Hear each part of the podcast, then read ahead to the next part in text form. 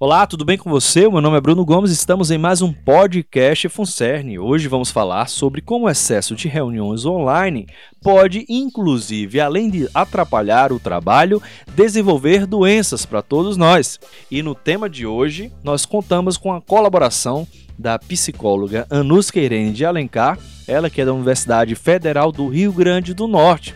Essa é a primeira novidade de hoje. E ao final do nosso podcast, sempre vamos trazer convidados, colaboradores da Funcern, amigos ou profissionais que atuam nas diversas áreas, trazendo para a gente dica de livro, de filme ou outros assuntos que serão importantes para o nosso entretenimento. Essa é a nova estrutura do nosso podcast. Se liga aí que a gente vai começar a conversar sobre o assunto de hoje. Antes de passar a palavra para nossa especialista no assunto, eu vou levar para você de casa uma matéria publicada no Estadão no último dia 29 de março, com o tema Videochamadas são uma usina de exaustão. Vamos ver os motivos que, de acordo com a pesquisa realizada pela Universidade de Stanford, tem desenvolvido a Zoom Fagite, ou fadiga de Zoom, o que poderia trazer para o nosso contexto como fadiga de qualquer que seja a ferramenta de acesso remoto para reunião. De acordo com a pesquisa, sintomas são desencadeados a partir do uso excessivo dessas reuniões, como dor de cabeça, depressão, crise de ansiedade e outros fatores. E tudo isso pode nos afetar a curto e longo prazo. E agora eu vou passar a palavra para Anuska Irene Alencar para ela falar um pouquinho sobre como essas tecnologias podem interferir. Além desses problemas que eu já citei da pesquisa da Universidade de Stanford, quais outros você poderia citar e elencar para a gente ter cuidado? Então, o uso excessivo das tecnologias, por si só, ele já pode ser algo considerado prejudicial. Em relação ao trabalho remoto, a, a tecnologia, ao mesmo tempo que ela ajuda, ela também pode é, provocar alguma sensação de exaustão porque é, quando a gente está trabalhando presencialmente, as coisas são resolvidas muitas vezes de forma mais fácil. E atualmente pode acontecer de ter reuniões, o tempo muito grande nessas reuniões online, né? Esse tipo de tela, uma tela plana em que a gente não consegue é, é, perceber as pessoas, né? Na, na sua forma natural, o, o, o, o som também não sai de uma forma muito natural, muitas vezes cria também um estresse durante as reuniões, a sua voz não está saindo, liga o microfone, desliga o microfone. Algumas pessoas têm uma tensão muito grande, né, quando estão nessas reuniões de, da aparência ou do que está aparecendo da casa, outras pessoas relaxam demais sobre esse, esse, esse tipo de, de questão há uma sensação, né, de quantos tem muita demanda, né, a sensação de ter muita demanda, porque as, as questões vão chegando o tempo inteiro, né, além das questões do seu trabalho, tem a vontade de ver TV, se passou assim no, no Instagram e viu uma imagem lá, pode querer fuçar um pouco mais, Twitter, ou seja lá qual for outra plataforma, então dá uma sensação de que você tá, é incompetente, não consegue resolver tudo. Então, pode sim algumas pessoas chegarem no nível de depressão. Pode ser também, é, algumas pessoas não têm tanta habilidade, né, e nem querem estar tão envolvidos com a tecnologia, mas com a pandemia foram, digamos, obrigados, né, a ter, ter que se resolver nesse sentido.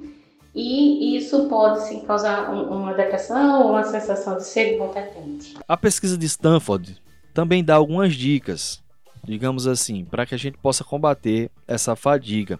Fazer pausas, andar um pouquinho entre as reuniões, não esquecer e deixar de ir no banheiro, fazer suas refeições, reservar um local adequado, né, com luz, com ventilação também, para que a gente possa trabalhar da melhor forma possível.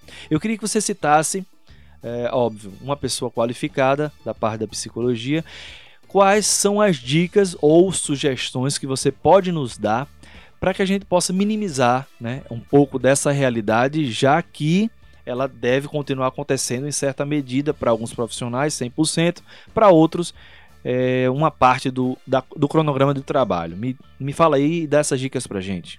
Quando a gente vê todo mundo, né? Sai, todo mundo não, mas muitos trabalhadores foram de repente trabalhar em casa começaram a tentar repetir o que faziam no trabalho, fazendo em casa. e não funciona muito bem assim é, no dia a dia, né?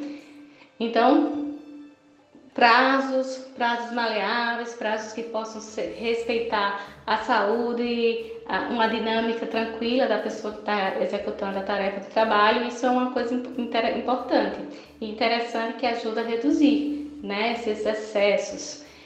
É, evitar estar durante o, o, o período de trabalho, é, ficar che checando outras, outras atividades que não são do trabalho. Ter esse tempinho, tentar organizar um pouco mais o que é do trabalho, o que é a relação da família, o que é a relação de lazer, porque termina misturando muitas vezes e isso causa essa sensação de exaustão.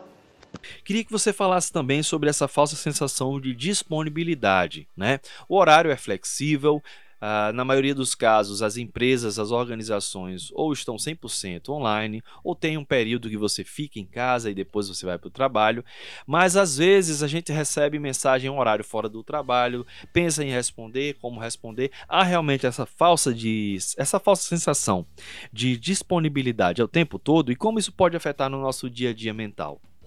WhatsApp dá essa falsa sensação de que as pessoas estão o tempo todo disponíveis, então tem demandas que acontece 24 horas por dia e muitas vezes o trabalhador não consegue dizer não.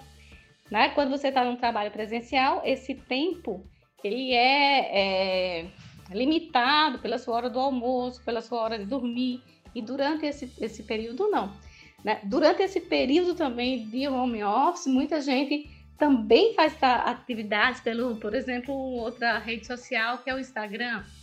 E aí esse Instagram também você tem que ficar o tempo todo olhando, quantas curtidas, quantas interações, isso também pode acarretar alguma sensação de exaustão. Então, a maior queixa em relação a essa, esse, esse ponto é em relação a esse excesso, esse falsa disponibilidade. Você não está disponível o tempo todo, você não está disponível 24 horas.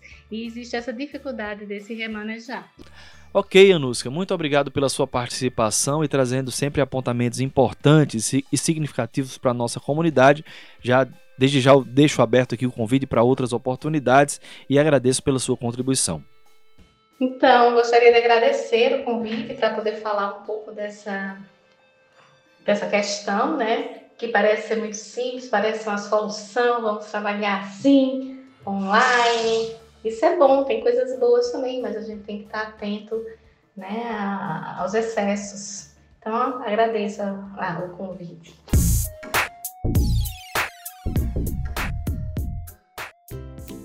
E agora nós vamos por finalmente do podcast A Dica Cultural, que hoje vai ser na voz do nosso assessor jurídico Cleiton Protásio. E aí, Cleiton, qual é a dica cultural de hoje? A dica de livro que eu trago hoje é O Conto da Aya, de Margaret Atwood.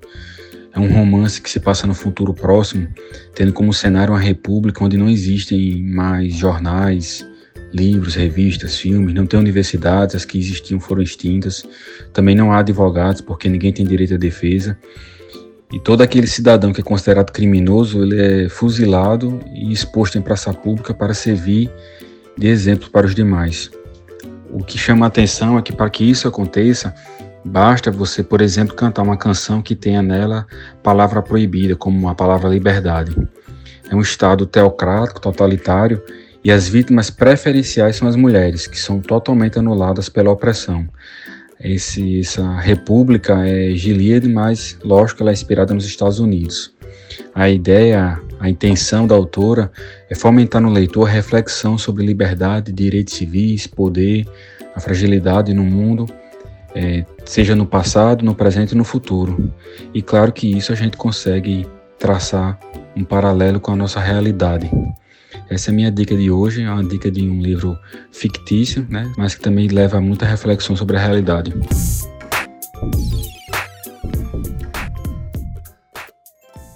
Muito bem, quero agradecer você, ouvinte do podcast Funcerne, a nossa convidada Anuska Irene de Alencar, que é psicóloga da UFRN, e também o nosso colaborador da Funcerne, assessor jurídico, Cleiton Protásio.